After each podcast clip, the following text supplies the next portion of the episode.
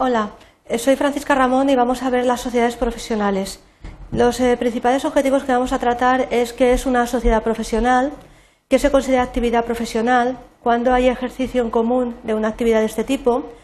cómo se pueden constituir las sociedades profesionales, eh, por tanto, analizaremos luego el objeto social, la composición, ya que destaca la figura de los socios profesionales, la intransmisibilidad de la condición de socio, la denominación social para finalizar con la formalización del contrato y la participación en beneficios y pérdidas, así como el régimen de responsabilidad que les es aplicable a estas eh, sociedades profesionales. Bien, la definición de una sociedad profesional es aquella sociedad que tiene por objeto social el ejercicio en común de una actividad de tipo profesional.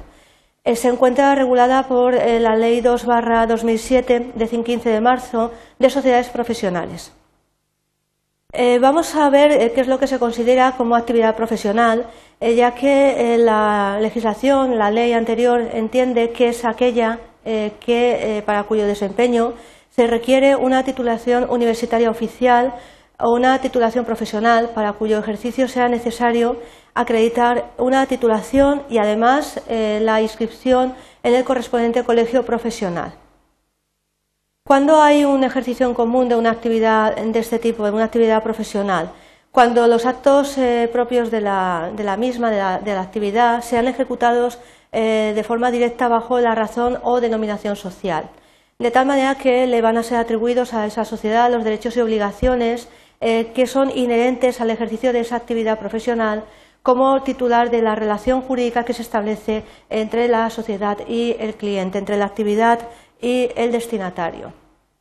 ¿Cómo se pueden constituir las sociedades profesionales? Pues estas sociedades profesionales, eh, reguladas por la ley anteriormente indicada de 2007, se podrán constituir con arreglo a las formas societarias que están previstas en la legislación, es decir, sociedad anónima, sociedad limitada, etc. El objeto social de este tipo de sociedades profesionales es eh, limitado, ya que solamente podrán tener como objeto el ejercicio común de actividades de tipo profesional de tal forma que lo podrán desarrollar de forma directa o a través de la participación en otras sociedades profesionales. La composición eh, de este tipo eh, se encuentra formado por los llamados socios eh, profesionales, personas físicas que reúnan los requisitos exigidos para el ejercicio de actividad profesional que hemos visto anteriormente, que además constituye el objeto social de la misma y que esa actividad se desarrolle en el seno de la misma sociedad. Las sociedades eh, profesionales eh, pues, eh, también pueden formar parte de este tipo y deberán de estar debidamente inscritas en los colegios profesionales que participen en otra sociedad profesional. De tal manera que las tres cuartas partes del capital y de los derechos de voto y las tres cuartas partes del patrimonio social y del número de socios en las sociedades no capitalistas habrán de pertenecer a los llamados socios profesionales que hemos visto anteriormente, eh, quienes eh, pueden formar parte de los mismos. La característica de este tipo societario es que la condición de socio profesional es intransmisible eh, con la única excepción de que medie consentimiento de todos los socios profesionales para su transmisibilidad. Se podrá además establecer en el contrato eh, social que la transmisión pueda ser autorizada por la mayoría de dichos socios. En cuanto a la denominación social de este tipo, eh, podrá tener una denominación de tipo objetivo o subjetivo. En el caso de que sea subjetiva, se formará con el nombre de todos, de varios o de alguno de los socios profesionales pero también la característica es eh, que deberá de figurar junto a la indicación de la forma social de que se trate, ya pueda ser una sociedad eh, anónima, una sociedad de responsabilidad limitada, etcétera, eh, la expresión profesional para distinguirla de los otros tipos societarios, tanto en la forma desarrollada profesional mismo o bien en la forma abreviada con una P. La formalización del contrato, mm, como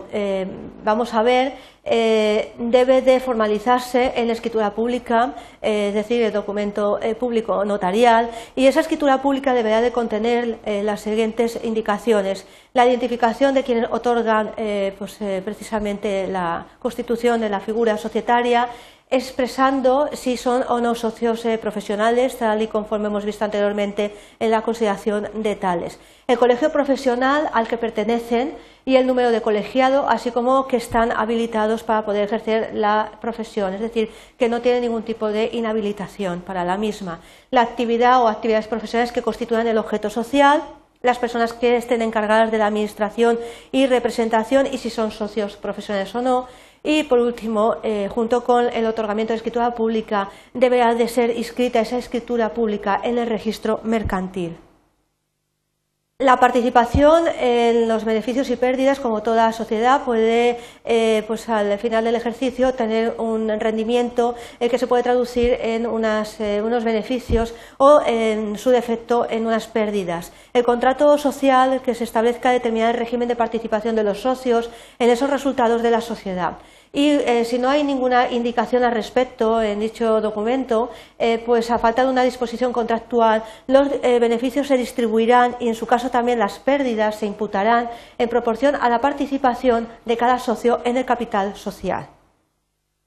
Bien, por último, el régimen de responsabilidad de este tipo de sociedad. Hay que tener en cuenta que de las deudas sociales responderá la sociedad con todo su patrimonio. La responsabilidad de los socios eh, se va a determinar de conformidad con las reglas de la forma social que se hayan adoptado. Es decir, eh, dependiendo del tipo de sociedad que se elija, eh, tendrá una responsabilidad u otra. De las deudas sociales que se deriven de lo que se denominan actos profesionales, tenemos que tener en cuenta que la legislación establece de forma expresa el régimen de responsabilidad de tipo solidario de la sociedad y los eh, profesionales o socios o no que hayan actuado. Tenemos que tener en cuenta que el régimen de responsabilidad en derecho de tipo solidario es siempre excepcional y además en este caso lo indica expresamente la legislación.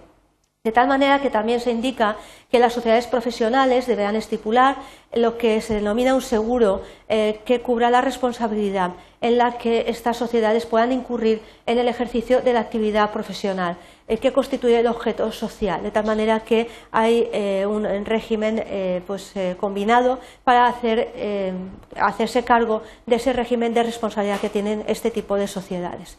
Bien, espero que con estas breves notas y con eh, las características eh, que eh, tienen este tipo de sociedades os hayan resultado útiles, sobre todo para diferenciarla de los otros tipos societarios que existen en nuestra legislación. Muchísimas gracias por vuestra atención.